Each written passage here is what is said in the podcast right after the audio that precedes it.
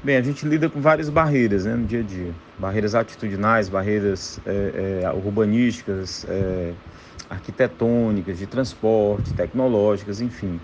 Então, há as barreiras de atitude, atitudinais, o capacitismo, que ele é estrutural aqui no país, é, é, a, é talvez a forma mais importante para se é, é, é, romper, para ir além dessas barreiras, porque porque embora a gente vá ganhando números mais precisos e tudo, é importante entender que a sociedade é responsável pela eliminação dessas barreiras e não a, a incumbência da superação cabe às pessoas com deficiência. Então, o capacitismo ele tem na sua essência isso, né? uma maneira cosmética da sociedade tentar imputar a responsabilidade né, de uma inexistente é, superação das deficiências para estarem inclusas na sociedade. Quando é a sociedade que tem que eliminar as barreiras para que as pessoas com deficiência e sem deficiência convivam né, em igualdade mínima de condições aí.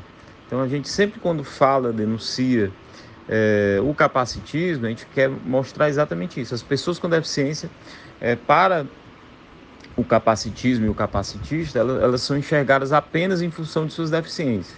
Então é por isso que aquela frase né, célebre de que ah, fulano é um exemplo de superação.